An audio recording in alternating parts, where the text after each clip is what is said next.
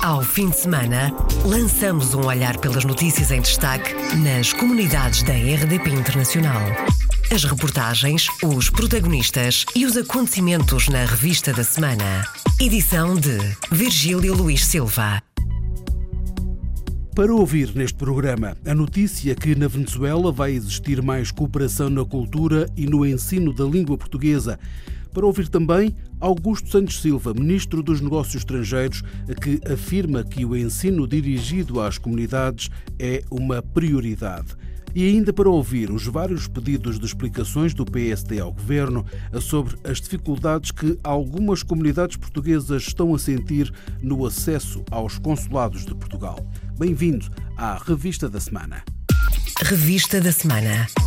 Iniciamos esta revista da semana com a Venezuela, onde vai existir mais cooperação na cultura e no ensino da língua portuguesa. Vai ser renovado por mais três anos o protocolo entre o Instituto Camões e o Instituto Português de Cultura da Venezuela.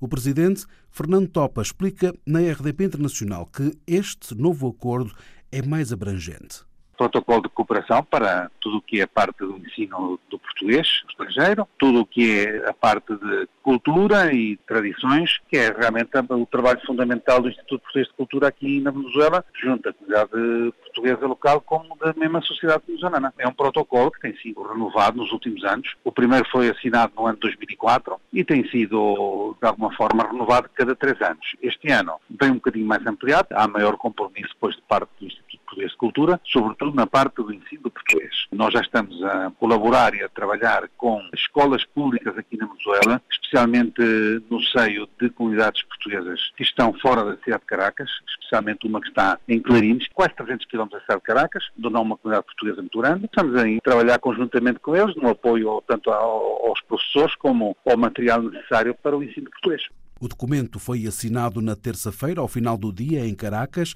Fernando Topa, presidente do Instituto Português de Cultura na Venezuela, anunciou que vai ser publicado este ano o quarto livro de Fernando Pessoa em português e em espanhol. Este ano vamos publicar o quarto livro de uma coleção que iniciámos já há três anos atrás, que é uma, uma coleção bilíngue de uh, obras de Fernando Pessoa, que são traduzidas por Ana Lucia de Bastos, que é uma lusodescendente que está em Barcelona, com o apoio de Jerónimo Pissarro, que da, da Casa Fernando Pessoa de Bogotá. É o quarto e último livro desta coleção, que está destinada, pois, digamos, à América Latina, ao mundo hispano, não é? Já que são obras em português e em espanhol obras de Fernando Pessoa, bilingues para já na Venezuela, e também um concurso sobre a história de Portugal para estudantes, lusodescendentes e venezuelanos.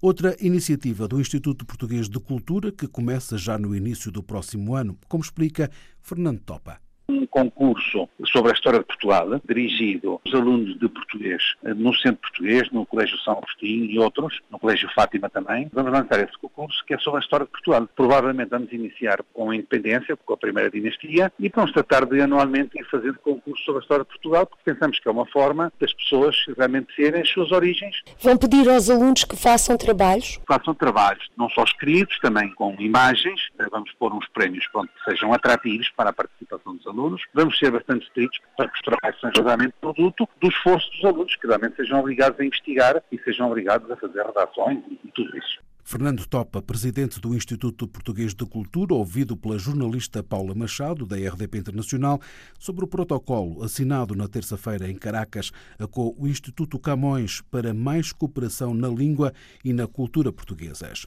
A língua portuguesa passa a ter um dia mundial 5 de maio, a decisão foi validada no início da semana em Paris pela Unesco. O Presidente da República e o Primeiro-Ministro saudaram a decisão pela importância que assume para cerca de 260 milhões de falantes no mundo inteiro. É o reconhecimento de uma grande língua no mundo, de uma das maiores línguas do mundo, de que nos orgulhamos, nós portugueses e todos os que falam essa língua, mas, além disso, queria prestar homenagem e agradecer o contributo do Sr. Embaixador António Sampaio Nova e o facto de a Unesco, que é uma organização mundial, reconhecer o papel da língua portuguesa, deve-se à diplomacia portuguesa em geral, deve-se ao valor da língua portuguesa, mas deve-se muito ao contributo do Sr. Embaixador António Sampaio Nova. Também o ministro dos Negócios Estrangeiros falou numa vitória de todos os países lusófonos que traz mais responsabilidades na promoção da língua e da literatura em língua portuguesa. A secretária de Estado das Comunidades Portuguesas considerou que a ratificação de 5 de maio como Dia Mundial da Língua Portuguesa mostra que o português é hoje, efetivamente, uma língua do mundo e para o mundo. Berta Nunes falava na sede da Organização das Nações Unidas para a Educação, Ciência e Cultura, em Paris. Garantir o ensino da língua e cultura aos portugueses no estrangeiro é uma missão do Estado. Augusto Santos Silva, ministro dos Negócios Estrangeiros, afirma que o ensino dirigido às comunidades é uma prioridade. Temos, em primeiro lugar, a responsabilidade de garantir ensino em português, de língua portuguesa, de história e geografia portuguesa às comunidades portuguesas e luso-descendentes espalhadas pelo mundo. Neste momento, temos em 17 países diferentes, de quatro continentes, eh, estruturas de ensino básico e secundário que garantem ensino de português a essas comunidades, aos seus filhos, aos seus netos e, em muitos casos, também já aos seus bisnetos e tetranetos. Estas declarações foram feitas na sexta-feira da semana passada, ao final do dia, no encerramento da Conferência Internacional das Línguas Portuguesa e Espanhola, uma iniciativa da Organização de Estados Ibero-Americanos. Ana Paula Laborinho é a diretora e anuncia a criação da Direção-Geral do Programa Ibero-Americano da Língua Portuguesa. Quando é criada a Direção-Geral do Programa Ibero-Americano da Língua Portuguesa, naturalmente que há aqui uma discriminação positiva em relação ao português, mas o que se pretende é, de um lado e de outro, fomentar as duas línguas e o bilinguismo. Também se pretende, naturalmente, mais espanhol nos territórios de língua portuguesa. Declarações à RDP Internacional de Ana Paula Laborinho, diretora em Portugal da Organização dos Estados Ibero-Americanos para a Educação, Ciência e Cultura, que esteve reunido em Lisboa. Um encontro que foi acompanhado pela jornalista Paula Machado. O PSD pediu esta semana explicações ao governo sobre o apoio à comunidade portuguesa na África do Sul e atendimento consular em Santos, no Brasil. No requerimento enviado ao governo, os sociais-democratas referem que a África do Sul vive uma situação instável a nível económico e com a insegurança a aumentar situação que afeta os portugueses que vivem no país. A RDP Internacional, o deputado do PSD pelo Círculo Fora da Europa, José Cesário, relata assaltos a estabelecimentos de portugueses e o aumento da pobreza nos imigrantes. Face a este cenário, o PSD quer saber se o governo tem um plano para apoiar os casos sociais mais graves de portugueses na África do Sul. Há aqui vários problemas em cima da mesa. Em primeiro lugar, a questão do acompanhamento, a questão da segurança, e a esse nível o que pedimos é que naturalmente haja um plano que preveja exatamente o aconselhamento, o acompanhamento dos casos mais complicados. Por outro lado, há a resposta consular, quer no plano social, quer no plano administrativo, porque as marcações, os agendamentos para atos administrativos normais são extraordinariamente difíceis. O deputado do PSD, José Cesário, a alertar para o deficiente funcionamento dos serviços consulares na África do Sul. Um alerta que se estende também ao Escritório Consular de Santos, no Brasil. O Escritório Consular de Santos é o terceiro no Brasil em receitas e, entre outras dificuldades, ficou sem acesso à internet durante 15 dias, o que esteve na origem da pergunta do PSD, refere José Cesário.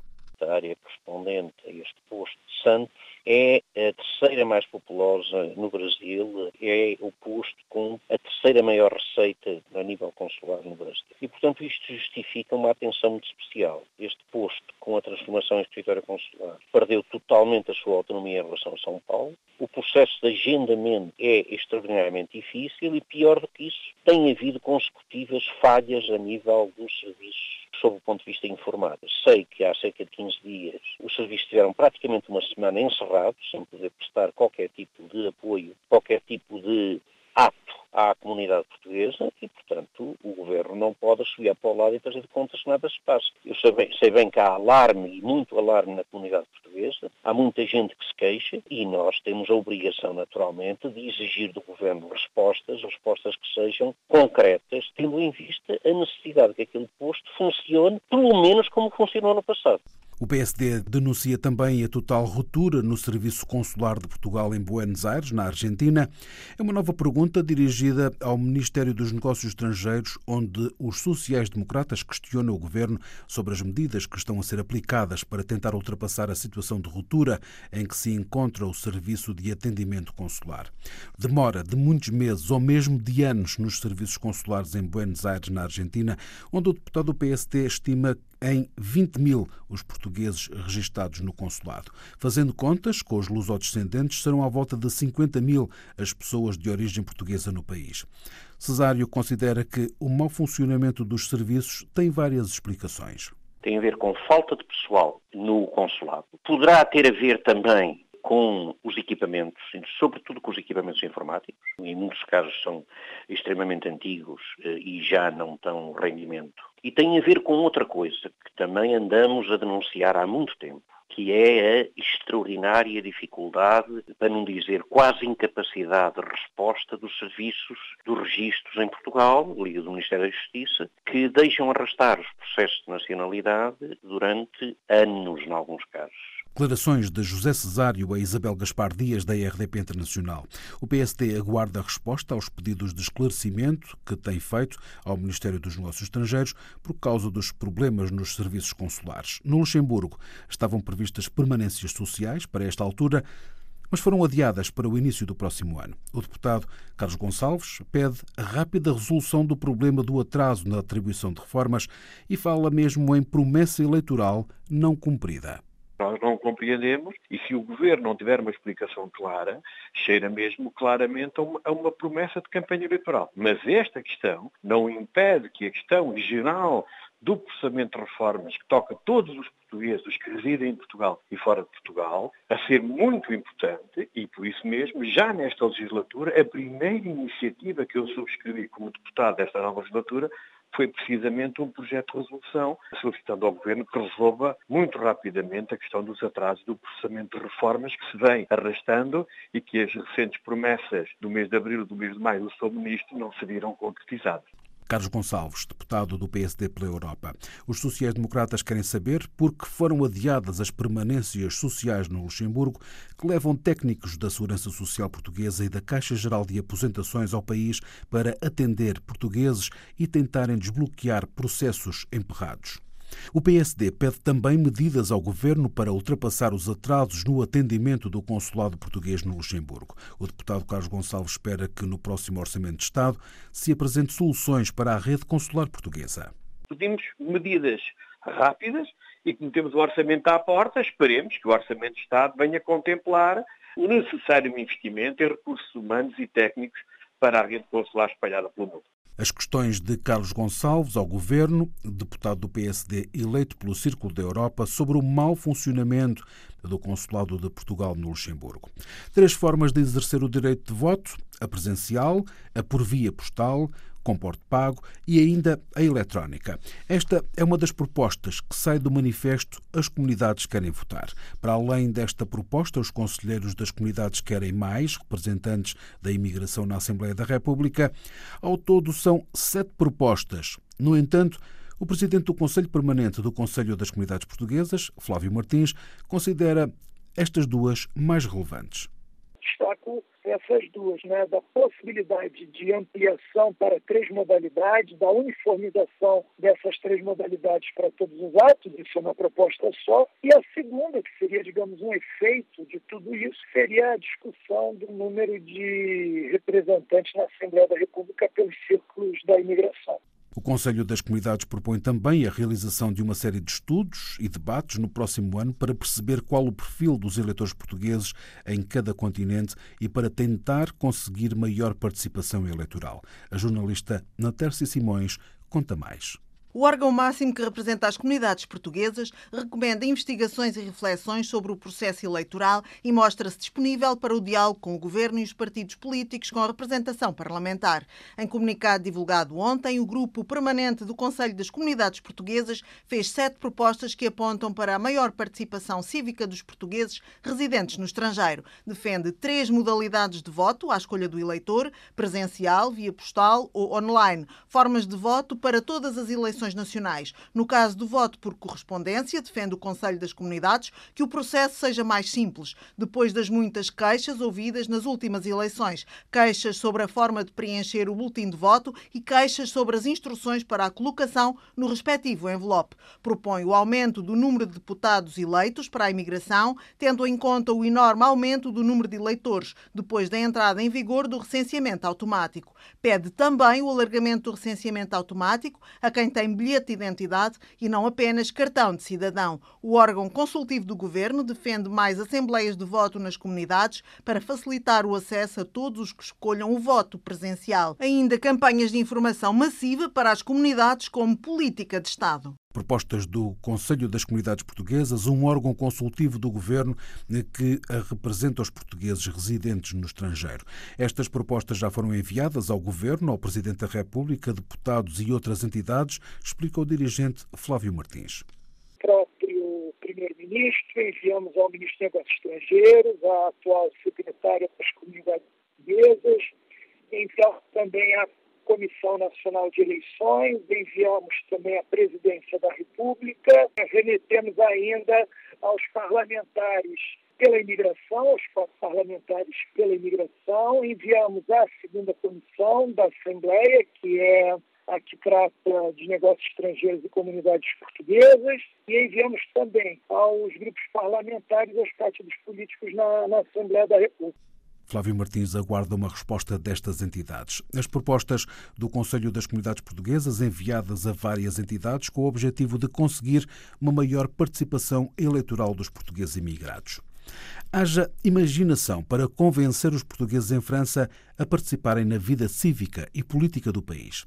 Por exemplo, juntar pessoas à mesa com um café e um pastel de nata para depois lançar o desafio da inscrição nas listas eleitorais para as próximas eleições autárquicas francesas.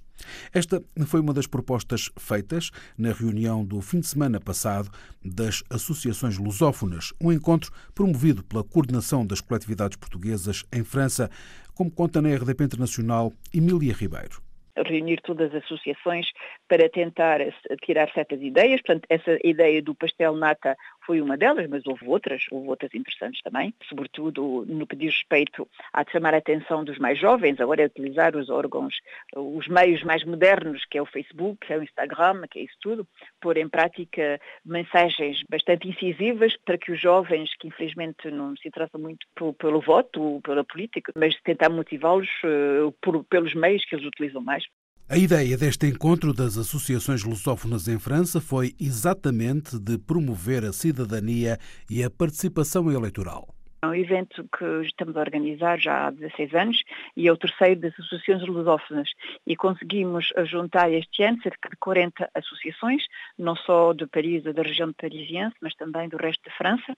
O tema deste ano era justamente a cidadania e refletir a maneira de levar os portugueses e os luso-descendentes uh, a participarem nas eleições autárquicas em França. Quando se é português e quando se é cidadão europeu, ao mesmo tempo, pode-se participar nessas eleições autárquicas, mas para isso é preciso estar inscrito na vila, na cidade onde se mora, estar inscrito nas listas eleitorais e a data uh, limite para o fazer é até no dia 7 de fevereiro.